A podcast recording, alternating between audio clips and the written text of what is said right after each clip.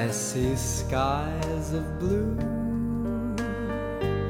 clouds of white, the bright blessed day, the dark sacred night, and I think to myself, what a wonderful 大家好，欢迎来到后浪剧场，我是小树。呃，疫情这段期间，好像养成了大家都去看网课的一个习惯，那我也是位列其中。呃，其中有两个网课最近是共同指向了一个话题，就是关于我们的创造力的问题。一个是上画的田蕊老师，他在课堂上前两天对话了赵立新老师。赵立新老师呢，他是呃曾经有过留学莫斯科电影学院的经验。那他在聊到这段留学经历的时候，提到一个细节，就说他刚去这个学校。应该是第一周的这个周汇报演出，他就看到这个留学生班里头，其他国家的孩子都非常的富有想象力，是嗯，他们不局限于去演一个人，或者是我们常见的这些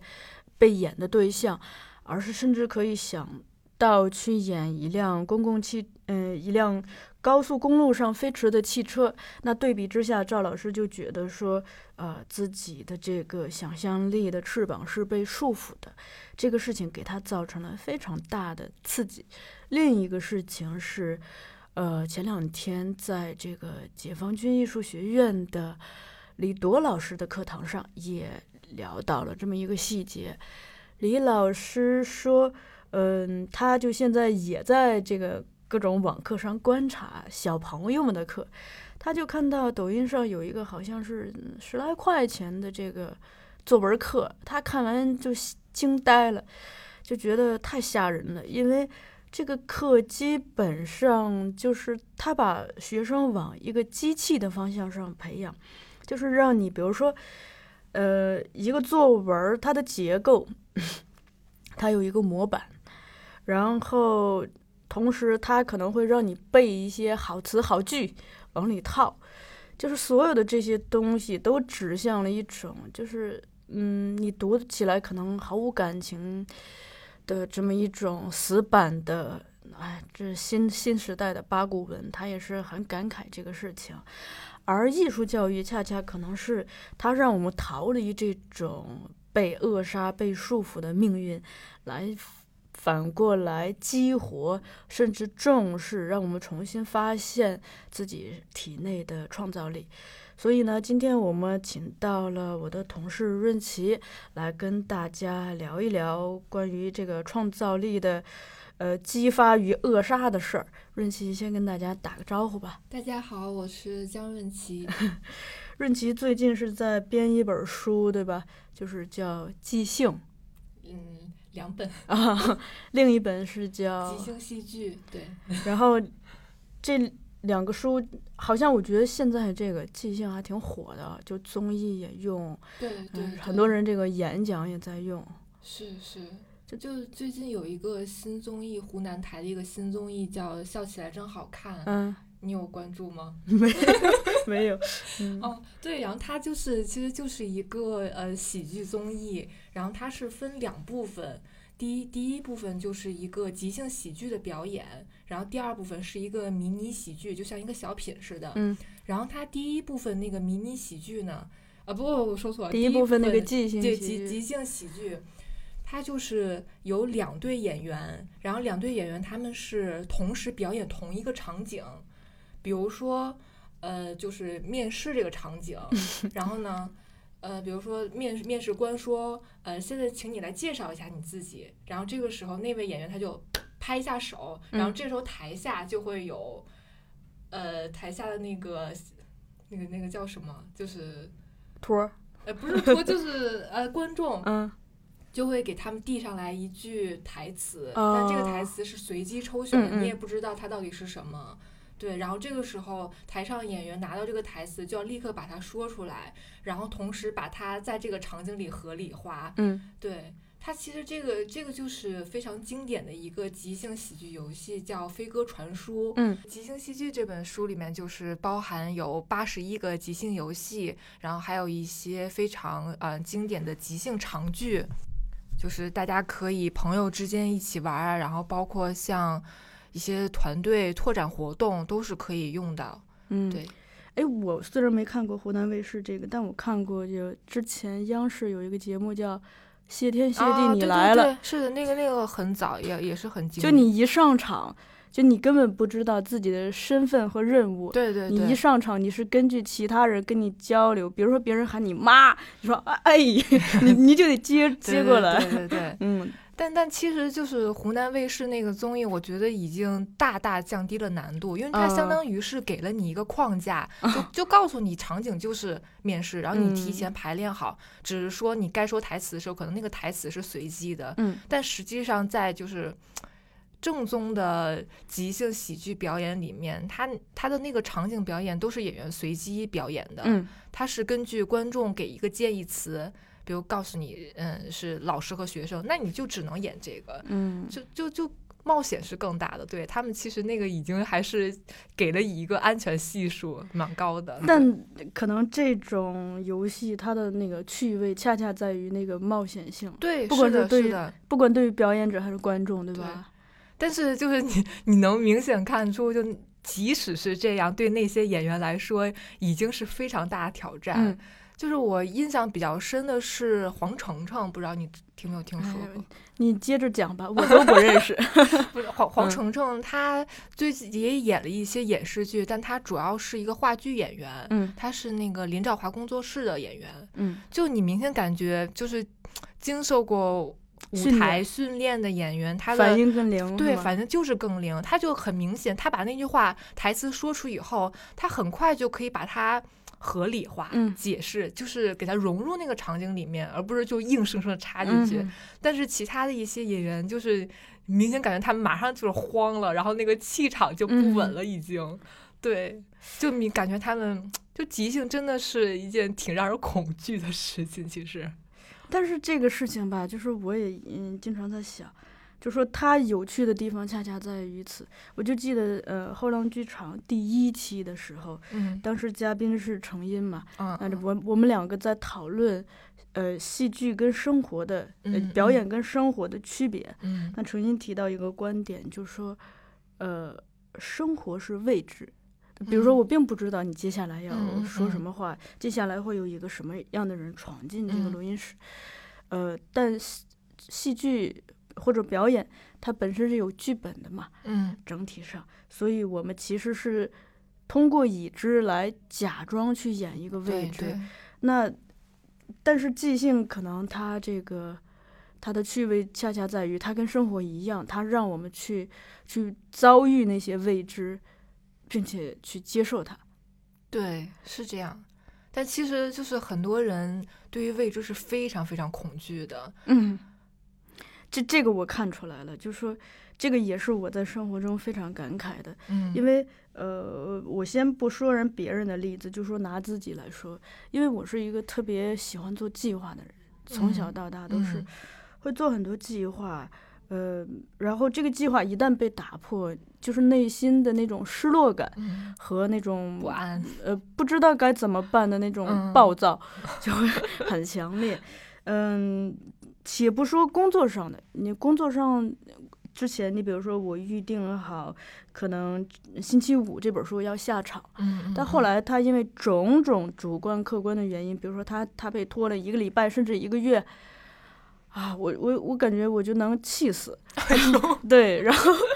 嗯，然后那个生活中也是这样，就是最常见的其实是一个关于约定的失落。嗯呃，小的时候，比如说妈妈说，嗯，你赶紧吃饭吧，你吃完这碗饭，我就带你去某某阿姨家串门儿。嗯那他只他可能只是哄你，嗯，但你就当你把这 三碗饭吃完，当你把这个饭吃完，然后你发现你妈早就忘了这件事情，啊，你就会又气死了。然后 长大之后也是这样啊，你比如说你跟一个朋友或者是什么就约好了，说哎，我们那个今天晚上八点在某某电影院看电影，结果发现人压根儿忘了，啊，一种是他主观忘了，另一种是他可能这他的工作像我一样忙碌，嗯、嗯他他那个他走不开，就不管是什么样的原因，只要这个计划没有达成，人就会陷入某种巨大的失落中。嗯。嗯，所以可能我我也是一直在琢磨，就说为什么即兴这么火？它可能除了一个是在具体的嗯技能上、嗯思维方式上嗯帮助嗯到我们，可能也是可以让我们在日常中去更多的加强一种意识，就是接受这个未知的变数。对对对，嗯是这样的，因为我就是在编这两本书的时候，我其实自己也在上一个即兴舞蹈的课程。哦，对对对，嗯所以就觉得我跟即兴还蛮有缘分的。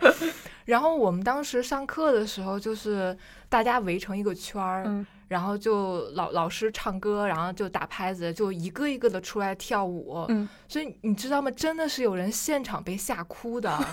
就是你知道，就当众表演，然后又加上可能你需要自己去组织一些舞蹈结构。嗯，就他老师是给你一些，其实已经不是完全即兴了，老师嗯给你一些舞蹈动作选择，你自己去组织。嗯，但是即使这样，就你会觉得非常慌，你你不知道，你没有一个固定的该做哪个，先做哪个，后做哪个，然后你需要听音乐，你需要听拍子，就真的你明显看，就真的有人吓哭。嗯 对，所以我觉得，因为我一下一我我连续上了两期即兴舞蹈课，嗯就从第一堂课我上去的时候，浑身出了一身的汗，嗯到最后一节课的时候，我就觉得我真的整个人就镇定了很多。嗯对对，就我觉得就是即兴训练带给我的一个最大的收获，就是接受现在，你怎么样活在当下。如果你一直想着，哎，未来怎么啊，接下来我该怎么办，太可怕了，我怎么样能做得更好，嗯你就永远什么事情都做不好。但我们扣回我一开始铺垫的这个引子啊，就是说，嗯可能我们现在经常大家不管是呃老师在讨论这个创造力的匮乏也好，或者是就我们像我们在节目里头这样讨论，可能它一个重要的这个根根结儿就在于，呃。呃，不管是老师、家长还是这个小孩儿本身，嗯他们潜移默化的不知道从什么时候就有了一个思维，就是想去做设计好的。这个设计好有两层意嗯嗯意思，嗯一一层是被计划的、嗯被设计的，嗯，另一层是好，特别好对对对，very good，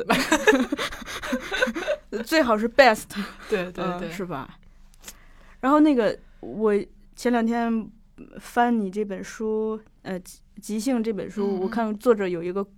特别让人爽的观点，就是你不必做到最好。对对，嗯。是的，咱们之前前段时间刚在那个后浪剧场的 B 站上不是传了一个视频嘛，嗯，然后到时候嗯推荐大家可以配合音频一起使用，然后那疗个是效更佳。对疗效更佳，嗯。对那个那个视频是呃即兴的作者基斯约翰斯通他在 TED 的一个演讲，嗯。然后他演讲主题就是 "Don't do your best"，不要做嗯。到最好。对他觉得说，因为我们我们从小接受的教育恰恰是相反的，嗯就是你你需要努起一口劲儿，然后你最好比你首先最好比隔壁家的好，其次呢，其次对对对你在你们班上最好能进入前十名，你不要老在这对对个中下游滑对游动。这 这是非常典型的中中国式式的教育对对对。但我看他那个书吧，看完你就发现这不是中国式的教育，它就是全世界可能很多地方我我都这样。其实看完我也很是吧我们以前就老是自卑，就觉得可能中国的小孩儿呃太嗯太不幸了。看完那个书，发现哎呦，英国的小孩儿没没好到哪儿。嗯对，是。然后基斯他有一个看法，就是他嗯觉得，呃，你想要做到最好的这种状态，特别像是演员怯场。啊对，就是，但实际上对于演员来说，你你的这种怯场的状态，除了给你徒增压力以外，给你带不来任何实质性的进步的转变。嗯所以就说。真，他就质疑说：“真的有人能通过做到最好来做到最好吗？”嗯就就感觉像一个伪命题一样。嗯，你刚讲他那个 TED 的演讲，因为嗯我也看了。嗯，首先是这个画风绝对独特，嗯，就他跟我们常规意义上的那些看到的那些，呃 TED 呀一席上的那些成功者的演讲对对，是很不一样。就是他他好像一个呃顽皮的，他虽然年纪一大吧，但特别像一个顽皮的小孩上对去是吧？反正就很任性，但你看起来好像毫无章法，很任性，但其实他非常知道他要表达什么对，对，就是所以就让整个演讲增加了非常大的趣味性。对对，我我记得那个视频里面，基斯说过一个事情，我觉得挺好玩儿的。他就说他在九岁生日之前的一天做了一个决定，然后就决定从此以后再也不信大人的鬼话，嗯就决定大人不管说什么，他要把这件事反过来试试，看看能不能行得通。然后他后来，基斯他是真的在小学教过书的，他呃二十岁到二十二岁这两年，小学老师对对对，他是在呃英国的一个工产阶级一个社区小学里面当老师，然后他一上来就教的是被大众认为是最不可教的那些嗯所谓的坏孩子，打引哎号坏孩嗯子，对。但实际上他发现。这些孩子他们非常有创造力，然后他就通过一种正确的引导，平等的对待这些孩子，尊重他们，嗯然后就是让这些孩子发挥他们的特长，所以大家最后就收获了非常非常多。嗯，对，然后我看的时候就 特别羡慕，然后因为我好像 在我成长中都很少碰到这样的好老师去正确的引导我们。就一直好像都是，我就记得我当时高三的时候，我们换了一个班主任，嗯是一个语文老师。然后我们开学第一次就是模拟考嘛，然后模拟考完了以后，然后他就 拿着我们那个卷子，然后特别沉重对我说，对我们说，为什么你们全班所有人写出的作文像一个人写的？因为我们都报了那个 那个班儿嘛。对，所以刚才你一说，我就想起这件事来嗯了，就就真的是，我觉得从我上了中学以后，我接受到的第一件事，接受到第一个教育就是，嗯，你不要真实的表露你自己是吗？内在真实，对，这个这个很可怕，呃，我对此也是深有体会。我前两天刚好就是不是那个 NT 版的《简爱》很，嗯嗯我我我突然好像就是又看懂了一点那那那个文本，就是嗯，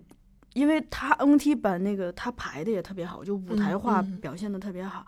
嗯，它有两个细节，就是一个细节就是呃，简爱本来那个正正在他从那个那个那那个什么小时候那学校出来，不是嗯一开始嗯当了老师嘛？嗯呃，他有一个细节，就是他推开了一扇窗，就说这不是我想要的，我想要呃，嗯大大意就是我想要去更广广阔的地方吧，我我需要自由，嗯，如果没有自由，我宁愿死之类的。哇塞，那那一下就特别的，就一个那么矮的一个女孩身上就这么打开，你就觉得看到了巨大的生命力。然后，而当他嗯去到了这个罗切斯特家的这个什么萨菲尔的庄园的时候，嗯他又舞台上又呈现了这个动作，就是他哗一下打开了那个窗户，然后那个舞台配的效果是风吹着那个窗帘儿呼呼呼的，啊然后那个那一刻你看到了自由，而在那个时候我恰恰在思考的是什么呢？就呃我的毕业论文写的是关嗯于这个校园电影，嗯呃，我现在回忆那个论文啊，我讲了一个事情，我就现在想来特别可怕，就是我当时提出了一个嗯观点，就说呃，校园它其实就是我们社会的一个缩影嘛，是我们提前去从我们踏入小学的那一刻起，真的是小学甚至幼儿园的那一刻起，嗯其实就在演练未来的社会场景嘛。而这个，你比如说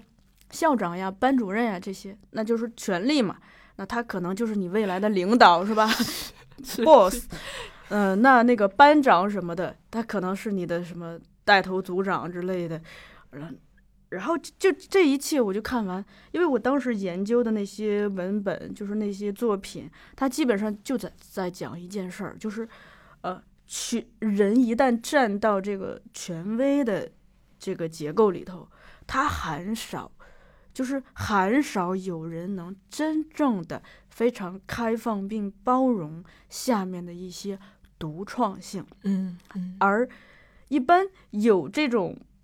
特质的人是什么呢？就是嗯，一般情况下是刚刚当上老师，就是身份转化没有彻底，就本来是一个学生，呃，师范学院的学生，比如说，哎，刚刚进入校园去做一个老师，对这个对这份职业还充满了一些这个新鲜，新鲜 热情，甚至一些理想主义的幻想，啊、所以他们会他们会探索一些新的方法，探索一些对待学生的不独特的态度，来去包容学生身上的这些呃独特的真实的部分，嗯而不是说让他们变成一个乖的、听话的、更好的一个学生。但可悲的就在于，就是至少我在做论文的时候看到的这些作品，你就看到这些老师是很少有好结局的。那一种是，就他他最后进化了，进化到那个嗯更嗯高的嗯阶层，他最终他变成了一个他之前反感的、不喜欢的人。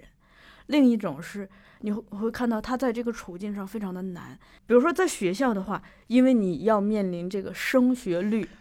要面临各嗯种考试的分数，对如果你你自己花了大量的精力去探索一找一种创造性的教育，而你的学生的分数至少在没没有在短时间内的提高的话，那你可能这种探索的这种机会就会变少，因为可能你你自己也会面临压力。那换到换算到我们工作中，其实又何尝不是呢？因为人人都面临 KPI，对。所以我看完那个就，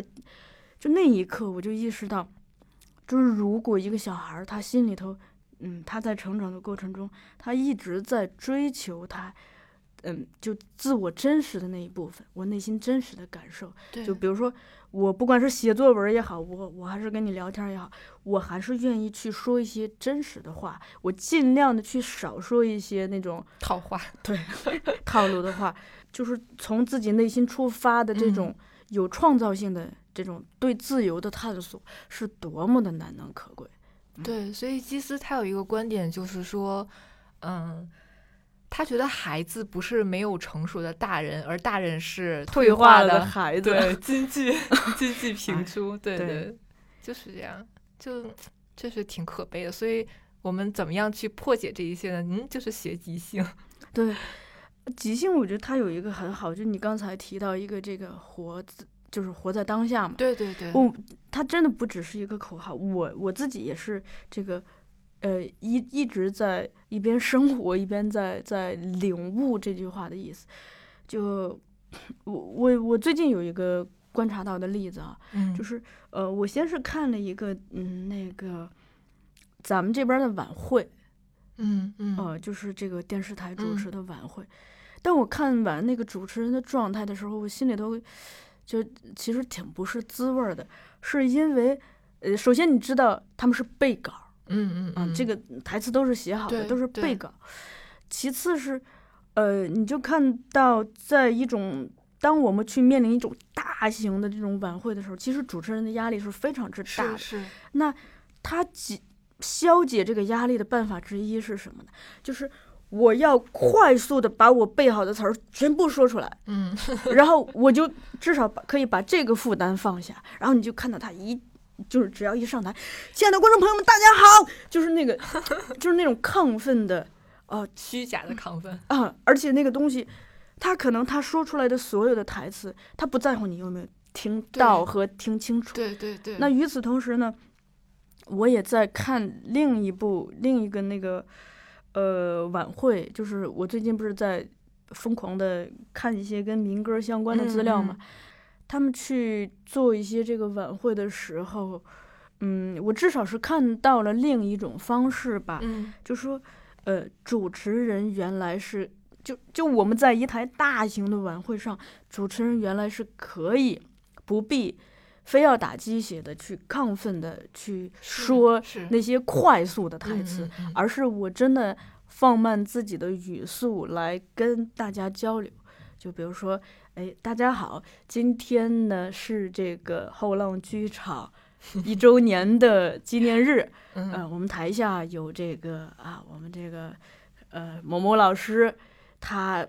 本身是就娓娓道来嘛，对对是跟大家是一个交流的一个状，嗯对。就其实这个也是，你看他那个，就前边儿那个就不顾听众有没有听清楚和听得听明白的这个这种诉说，其实他也是等于是没有活在当下嘛，他嗯。是活在了一种，就是说我要呃我要赶紧把我背好的稿子，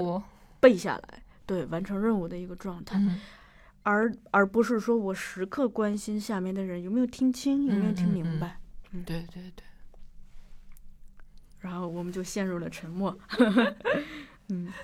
看到这本书里头，它有一个一章的标题，就是跟这个自发性有关。呃，就它这个主要是在讲什么？其实这个自发性跟前面我们谈到的这个教育是就是息息相关的，因为你想一开始我们刚出生的时候，婴儿他是他是不管不顾的，对，嗯。他是想怎样就怎样，所以婴儿的那个哭声最亮，对是这样，接下来我们的声音就越来越低。，对对对，就老是师好。对，就是 这样。嗯，所以其实我觉得，就是你去解放你的这种自发性，一个很重要的点就是你在这个环境中获得安全感。嗯因为就是基斯他在书中有一句话，我觉得挺戳动我。他说：“理智其实是一种伪装，嗯关键是在于让我们看起来很安全。嗯所以可能如果我们表现出跟其他人不一样的地方，然后大家对你投来异样的目光，你就你就被驯化，然后你就知道哦，我不能这样，我不能这样去表达我真实的自己。嗯，所以你就不断的会在你想要说什么话的时候，会有一个心理的审查，你的审查机制就会越来越严格。嗯所以你想说什么，你就会在心里小内心小剧场嗯不停的上演。所以这其实是一件挺挺可怕的挺。悲哀的对事情。对对，而且对于演员来说就更是这样了，演员是更需要自发性。嗯对，因为我我最近其实也在思考这个问题，就我觉得演员他是可能是需要两种即兴的能力，嗯一种即兴就是真的是，比如舞台上你的对手呃突然说了一句剧本里没有的，或者出嗯现了一个什么新的情况，甚至是一个小小的舞台事故。对对，你要怎么把它化解，把它那个合理化，嗯这是一种随机应变的能力。那我觉得另外一种即兴的能力，可能是因为，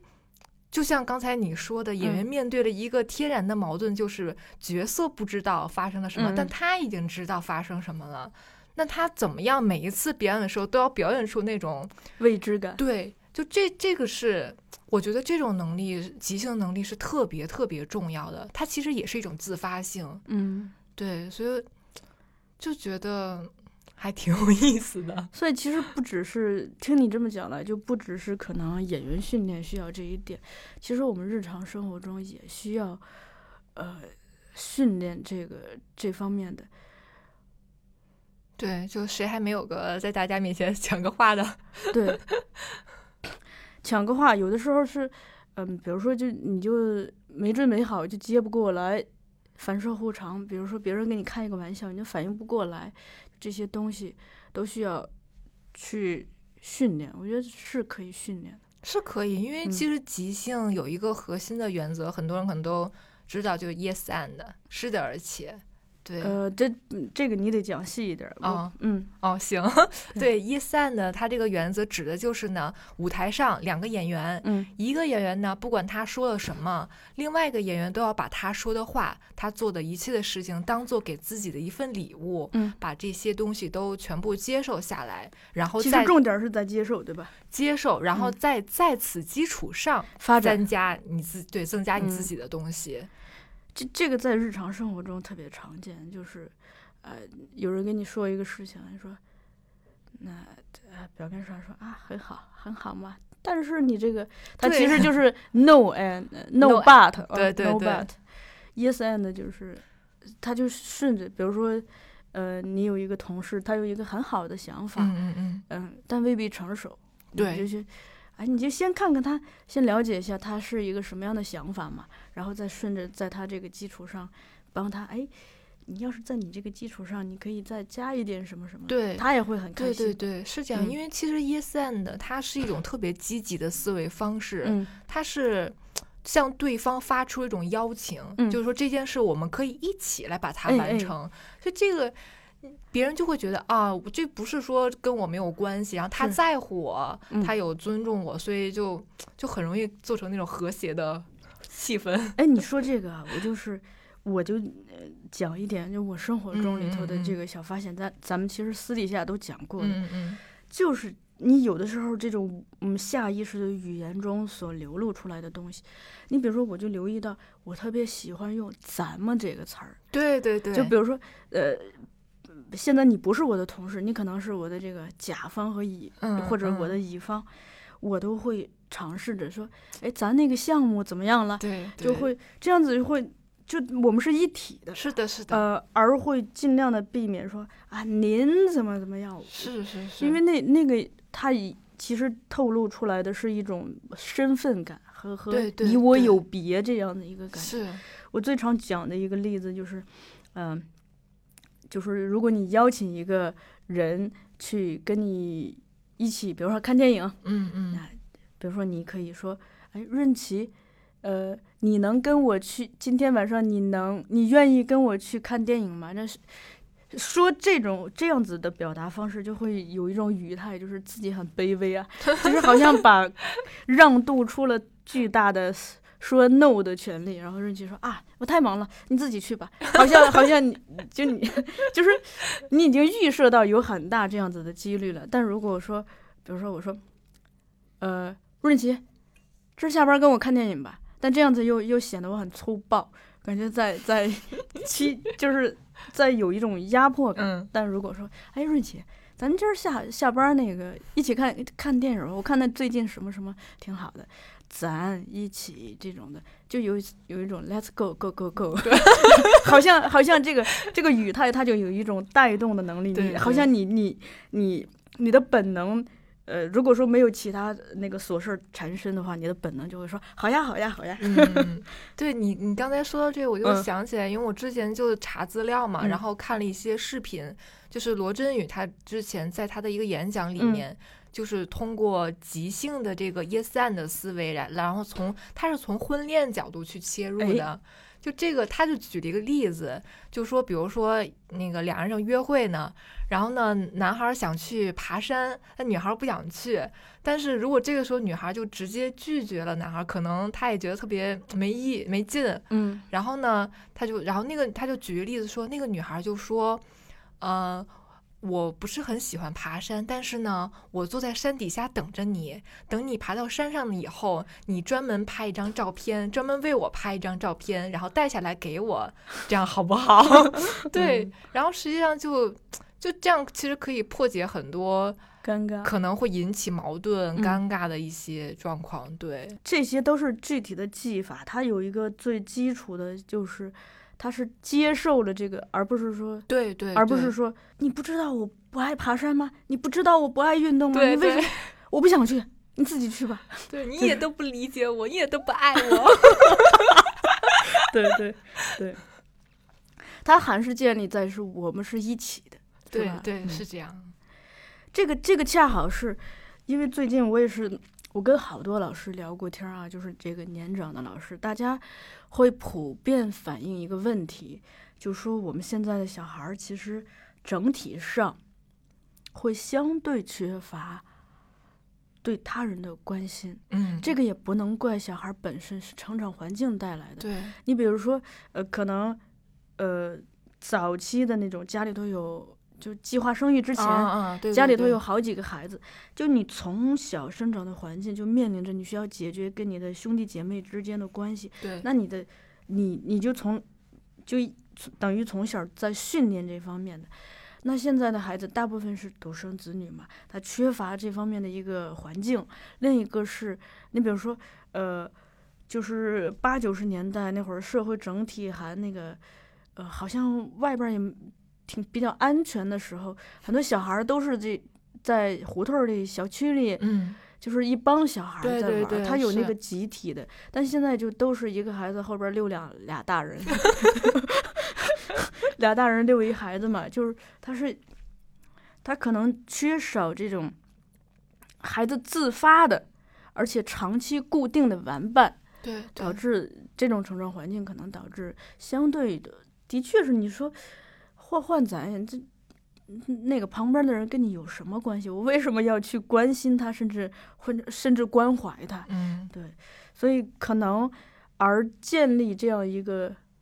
嗯，就是我跟别人是有联系的这样一嗯个思嗯维，其实他，嗯，你可能在明直明显的意义上看不到他有什么立竿见影的效果，但其实他可能会在我们的工作中也好，或者是日常的这个生活中，你总总得跟人打跟人打交道嘛，同事也好，朋友也好，同学也好，在慢慢的，甚至是你在工作中接触到的新的伙伴，会嗯会减少矛盾，而嗯增加嗯一种互相嗯融洽的那种对，几率吧。是的，是嗯的，嗯，嗯，刚才我们咱们说到那个学校教育嘛，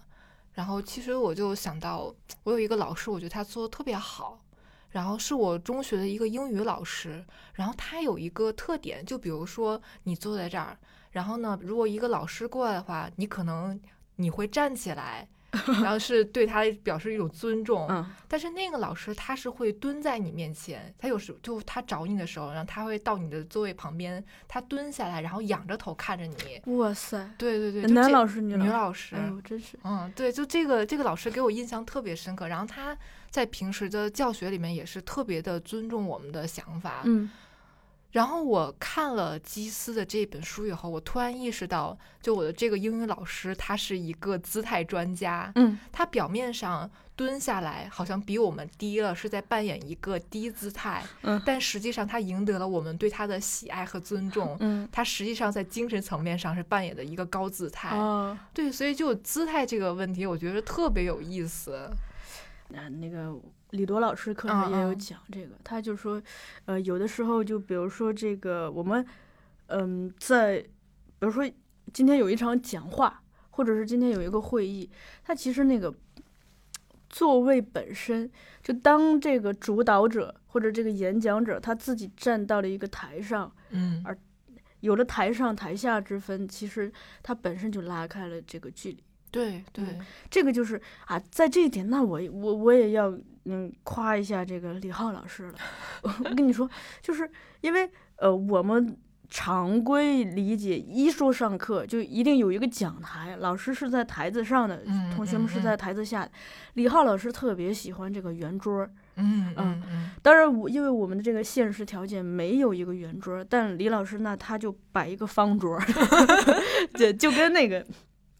耶稣的那顿晚、最后的晚餐似的，它是一个长条的方桌，大家都围着它，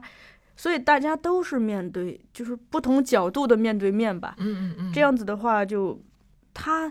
他每次这个是一个非常有仪式感的。呃，嗯是环节，所以每次他开课，我们先要把这个，先要摆出方桌，嗯。然后让大家这样子说话的时候可以看到彼此，去进行这样子的交流，而不是说所有的人都看着老师。对对嗯对，那你说的这个姿态，它其实它应该是也不只是说蹲下来这个表面意义上的姿态，对对对，是吧？它，是的。而且其实很多人容易把姿态跟地位弄混，嗯嗯就比如说，我们好像天然的会觉得，比如说长官、老师、领导他们是高姿态，嗯，其实不是这样的。我就举一个特别通俗的例子啊，《猫和老鼠》你看过吧？那个动画片儿，小时候看过，但也忘得差不多了。对，但是你大概能能记得，就是我们通常世俗意义上理解，猫应该是高姿态，老鼠嗯是低姿态。嗯但实际上，你看那个动画片儿里，然后那个老鼠它就经常去捉弄那个猫，嗯然后就惹一堆麻烦，让那个猫被主人去骂。嗯但实际上，在这个过程中，它的姿态是经常颠倒的，嗯就经常是老鼠扮演了高姿态，而猫扮演了低姿态。嗯，所以姿态它其实就是一种人际关系跷跷板，嗯它就是这种一高一低。然后很多的故事的情节发展，包括喜剧性，都是在这个过程中嗯，生发了，就特别有意思。那你说这个，我就想起一个细节了嗯啊，就，呃嗯，前两天田蕊老师那课堂上也有讲这个梁赞诺夫的剧本儿，嗯嗯嗯，我觉得梁赞诺夫他就特别懂这个，就你把他的这个，你不管是拉他的剧本也好，拉他的这个电影也好，你会看到他，因为他特别擅擅长塑造，呃，就一男一女这种双人关系，而且是喜喜剧性质的，你就看到他其实一直是这个跷跷板在来回的，嗯嗯嗯来回的移，来回的移。呃，那个还有一个是我想到的是陈佩斯老师的他的这个喜剧理论喜剧的，嗯嗯我觉得他真的是他能抓到问题根根源的事、嗯事情。陈佩斯老师提到了一点，我听完你就会觉得，他说喜剧啊，就是他用了一个词儿叫差事，那差事其实也是差异嘛。嗯嗯对那对对，那比如说，呃，现在你是老师，我是学生，那咱们从身份地位上就有这个差势。对姿态差，对，嗯但如果说你一进门，你先笑着去跟我打招呼，嗯哎，小树，你你最近在忙什么？哎，就等于是你通过你的微笑和示好，让你这个差势降了下来，对，那就等于他达到了一个。呃，我我印象中陈老师用了一个就是大概的词意思叫瞬间的平衡，就嗯人际关系在瞬间达到了一种平等。嗯那这个时候就我们彼此其实都舒舒服，但如果嗯。你你是被抄着手老干部姿态心态的，就我就我会紧张的哗一下站起来对 嘛。对对对，喜剧其实就是看的是玩的是这个差势，对跷跷板，啊对你这个上来了下去了，上来了下去了，一会儿我比你高，一会儿你比我高，对对对，而且这个东西它可能跟这个嗯、呃实际的身份关系到最后就没那么大。你比如一仆二主是吧？对对对，他就是他实际的那个差势。对，嗯就是这样。就基斯他在书里面提出的这个姿态理论，他一开始是帮助演员去分析角色的，嗯但是实际上就是就像你刚才说，应用到我们日常生活中，我觉得真的，如果你要是不理解姿态的话，你就很有可能在无意识的状态下去表。得罪人。对对对，这个很可怕，这个嗯不是职场小白最恐怖、最恐惧的事嗯情。对，哎啊，你说起职场小白，之前我室友跟我吐槽过一个问题，说那个他们有一个新同事啊，嗯，就嗯刚进办公室，就刚入职，开会的时候，开完了说啊，大家都说完了吗？好，我补充一点，那我觉得现在这个整体战略有问题，然后说那我我认为怎么怎么样，其实呃，我们站在就是说这个讲话者的呃同事的角度上，嗯，他是一种非常热心、热情的去去，嗯，真的在真的在思考问题。对对对，但是，就你别忘了，人和人之间的关系真的是非常微妙。他哪怕是他哪怕是亲密关系，也是这样子。对对对，就你这么说，给别人的，首先如果我们从关系上理解，就是你你把别人都当傻傻子是吧？就就你就你懂，就你就你行。他可能会让做领导的、做老员工的，特别是原本该思考这些问题的那个职位上的人，嗯，特别的难堪。对，嗯是这样的。嗯，就记住你，然后生气的时候就给你穿个小鞋。哎呦，对，所以其实基斯他在自己的研究中就发现一个惊人的发现，嗯不存在中立的姿态，嗯。它任何的你任何的动作表达都代表一种姿态，嗯。然后只是很多时候你根本没有发觉。对，所以你去学习这些，其实对你整个人际关系的一种 维护是非常有帮助的。哎，你说到这个人际关系，我我就提两点，一点是你说的这个姿态，因为你说一些话可能会得罪人，嗯，就比如说，啊、我那个呃，你今天那个穿了一双呃耐克的鞋嗯。啊，我就说，哇，任琪，你这双耐克鞋挺好看嘛，我小学的时候还就穿了，对 对对，那那我就得罪你了吗？有一种优越感表露出来。对对其实你可能只是想表达说你以前也穿过，对但是我我听起来就像是啊，有一种优啊越感。对你现在才穿，我小学就对穿了对对，对，就是这样。嗯嗯，还有一种是你刚才说的这个呃，yes and，他所透露出来的这种接受的环节，因为我是呃通过做咱们这个节目，嗯嗯嗯，我就对人和人之间的聊天啊嗯产生了兴趣，日常中也会 也会有意无意的去去留意嘛。那我就发现，你别看咱们都是在这么说话，嗯嗯，但有的时候啊，人真的不是说话不是对话，就嗯面对面说话不等于对话。嗯比如说你说的什么，我内心里都是 but，no but no 嗯 but，嗯那都可以唱一首歌了。那其实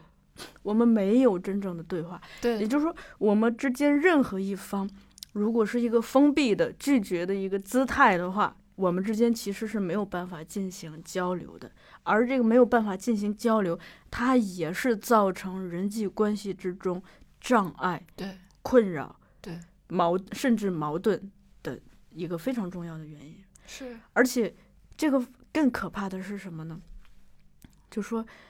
很多人他自己不知道自己对有这个是最个问题，可怕的。嗯，而且不知道有这个问题的人，如果你说他的话，他会特别生气，对他觉得委屈的，他觉得你在暗示什么。嗯对对对。然后我其实就是之前那个咱们公司艺术部韩太后，嗯然后她她有自己的那个 B 站上面传过一个她跟冬妹的视频，哦叫那个撒娇男孩最好命，我不知道你有没有看过、哦，那个？我看了那个对，地铁上看的，看到颤抖，笑到颤抖 是吧？嗯，笑到颤抖。对，那个其实蛮好玩的。然后我当时看完那个视频后，我就专门跟即兴的这个译者，我们哦一起讨从姿态的角度哦讨论一下，就然后就发现，就如果你从姿态的角度去看撒娇这件事，就特别的好玩。对他不止不管是男孩儿还是女孩儿，他那个他撒娇本身就是一种对姿态的，就他懂姿态嘛。对对对。嗯然后我就记得那个太后她在里面就给出了一些那个小 tips，嗯，就是说什么呢？我看我记了一下啊。第一点是多用语气词，比如说呢呀、啊、啦呀、呀呀，叫什么好呀、好的呢，就就 有有了吗？有有那味儿了吗？嗯 对。然后实际上这种小的碎的语气词。这种琐碎的东西，就是代表一种姿态的低放低。他其实那个，他就是这种语气词加我们在现实生活中说话加这种呢啊爸，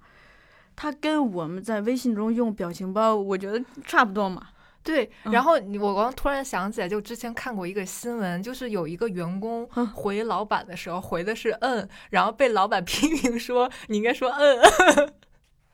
呃，回的是嗯，对，然后老板批评他说你不能这样说，然后显得你很不尊重嗯领导，你应该回嗯嗯，哦嗯嗯，对嗯嗯，就是因为他多连连，点头，对琐碎，它就代表一种低姿态，嗯，然后还有，但是但是你看，比如说像，呃，在广场上举行一些重大的仪式，或者嗯。说，比如说像葬礼上，嗯。那大家那个时候都是站的笔直，嗯不会有任何的小动作，因为这是一个庄严的场合，这嗯种静止不动代表一种高姿态。嗯，对，所以你你身体的每一个动作的细节都在透露着你的姿态的信息。对，然后包括像接着说太后推荐的第二个方法就是微微扭动身子，同时配合面部微小的动作，嘴角微微向下。你看他这些描述，其实全部都是指向一个低的姿态。嗯但是特别有意思的是什么呢？他提出了第三点，他说你在最终要达到一种精神上的撒娇是什么？就是能精神上，好，对对，这是他原话啊。嗯对，大家一定要去看一下那个视频，真的非常好玩儿。叫书，呃，太后的 B 站叫书界妖精韩太后，对，然后那个视频叫《撒娇男孩最好命》。然后，对太后提到的一个精神的撒娇的境界，就是能让别人做的事情，就不要自己亲自做。所以你看，他表面上他的动作，所有都表示出一种低姿态，但他最终是想达到一个高姿态，就我我去让你去做这些事情。哇塞，这这主仆的心理，哎呀，对，但是你不要忘了一件事情，就刚才我们前面讲的，姿态它是一种跷跷板，嗯它是一个人你是翘不起来的，嗯，所以你你能不能达成这件事情，最后还要看对方给不给你这个面面儿。对对对。所以那个后来实践的时候，冬妹去实践，然后到了我我不知道那个老师是谁啊，就一个嗯长头发的男老师。嗯嗯然后呢，他想去帮那个男老师梳头，然后那个男老师一下把他摁在说：“哎，来，我给你梳头吧。”你就是被反杀，就被反嗯杀了。对对嗯，但这个我我想起一个趣事儿来，就是之前那个呃在网上看到的，就大家就讨论这个为什么你没有男朋友，哦，就是说嗯、呃那个马上要过年回家了，有的女孩儿就是会找学长，同乡会找学长、说：“学长，我们一起走吧，呃，抢票的时候一起抢吧，我我你能帮我抢吗？之类的。”然后比如说学长，哎，那个觉得你很可爱，然后嗯买了两张票，还你俩挨着，然后就全程陪同你，你俩就就通过春运这么往返几次，至少可以变成好朋友嘛。嗯嗯，但如果说你也没有去找学长，然后自己就把默默的把票买了，就是那自己扛着那个饮水机，对，然后那个行李箱也自己 提扛了，嗯。嗯，哎，但但这个的确是，哦，大家像呃，我我害怕大家用这个，嗯、男权女权的思思维来分析这个事儿。对对对，我们现在就是呃，单纯的讨论，就是说姿态，嗯、对对对在生活中的一个运用。是是。嗯所以我其实我在编这两本即兴书的时候，我有一个最大的感受就是，我觉得即兴真的是一种特别治愈人的艺术。嗯因为你想，就是演员在舞台上，他什么都他根本不知道接下来会发生什么。就像基斯说，他说即兴就像是你看着后视镜来开车，你只能看、嗯看到你已经去过的路，你不知道未来来路，对对对，就嗯是这样。所以说，就可能这个时候你必须要接受、接纳。所以对于我们普通人来说，我觉得很重要一点就是你要学会接纳自我。一个是接纳自我，再一个是接纳自我每一刻的遭遇。对对、嗯因为这个遭遇真的是，呃，自我它是等于是天生的，嗯，那比如嗯。说生理上的，甚至是这个精神的 DNA 上的，对很多是天生的，而这个遭遇是就环境给你的，对对。那谁也没有预料到，嗯、春春节放了个假，就突然。就疫情，然后就回不了办公室，是吧？是是。嗯。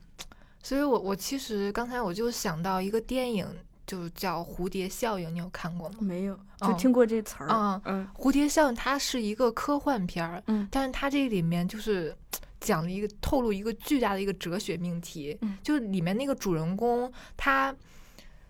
他的生活中遭遇了一些很痛苦的事情，然后呢，他有回到过去的能力，他就想通过改变过去发生那个错误的点，嗯然后来修正现在的这个情况。结果他就发现，他每一次回到过去去修正那个时间点的时候，然后等他回到未来，都会有一件新的意外的事情发生，所以就等于说事情不断的。糟糕的事情不断发生，然后那个痛苦永远没有办法摆脱。然后那个我印象特别深，那个电影的结局特别的悲壮。嗯后来那个主人公他干脆就直接回到了母亲的子宫，嗯他在子宫里面用那个脐带勒死了自己，嗯因为就是你只有只有从来没有出生，你才能避免一切痛苦的发生。嗯所以我就觉得说，就人真的是要学会接纳自我，就这些痛苦的事情，你要学会面对它，带着它去生活，而不是说去避免，去把好像把它推开，你看不见，好像它就没有了。就是这对人的心理是一种特别大的伤害。嗯，那我想就你这个说一一点，就是说，李浩老师在课上也提到，他说活在此时此刻是一种非常高的智慧。对对，就我当时看听完，赶紧记在小本上，因为就觉得嗯当时可能也未必有多深刻的领悟，但你就觉得这句话很重要。而在呃后来，我慢慢的发现，就是说你刚才也提到说，真实的去接纳嗯嗯自己，接纳真实的自己，嗯而这个所有的前提就是你获得，就其实你需要获得一种安全感。对，对就是你需要确认说，我做真实的自己，我接纳真实的自己是没有问题的，对这个是不不受指责的。对我就嗯嗯，你看，就是说，呃，我看到的啊，就是说，一个是演员在舞台上紧张，另一个是我们在日常生活中紧张，而这些紧张的根源之一就是没有安全感。对没有安全感，是因为我们太过在乎自己之外的评价，外界的评价，是的，而外界的评价里头，很多时候他基本上负面不是负面，是他他没有办法做出真实的评价，因为只有你最了解自己。外界的评价，他们只能是一些根据他们所看到的那个多棱镜中的一嗯嗯嗯面去、去给的一个评价。这个时候，所以就是，嗯，人没有获得安全感的时候，可能的确是真的很难接受，很难去接近那个真实。对或者是愿意去暴露真实真实。你看后来，咱咱俩一起看田蕊老师那个课嘛，嗯嗯我就发现，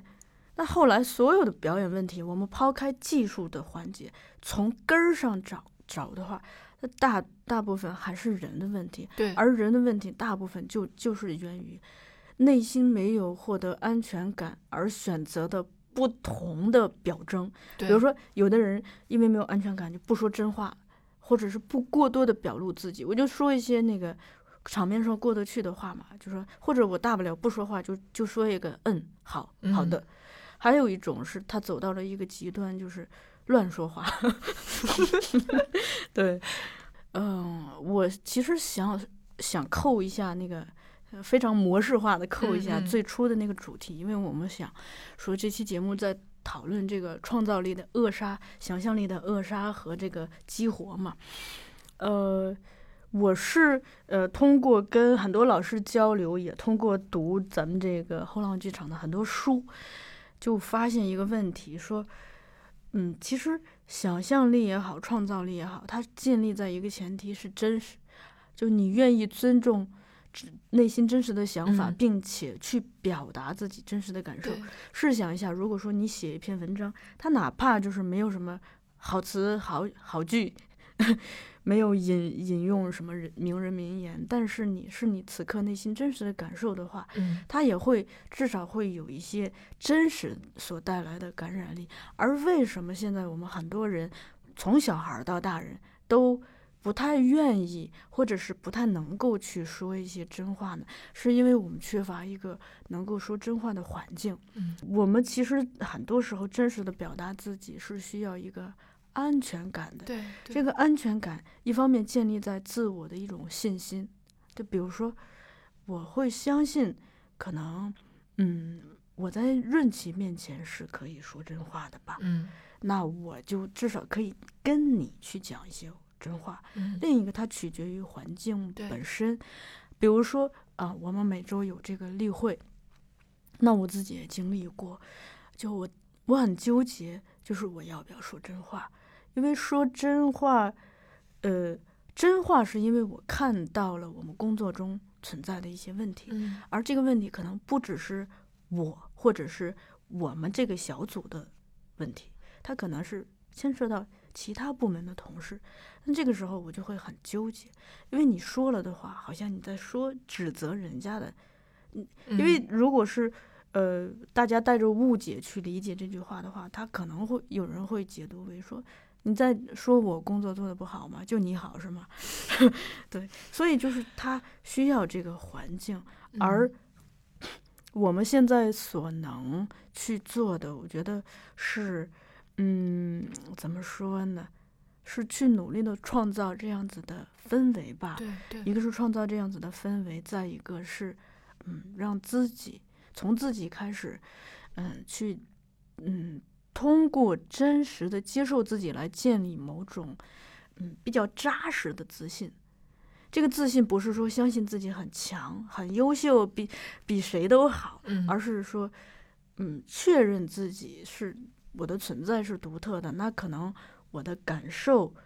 我的表达不至于多么的独一无二，但至少它是真实的，它是值得被说出嗯的，值得被表达出来的。对嗯。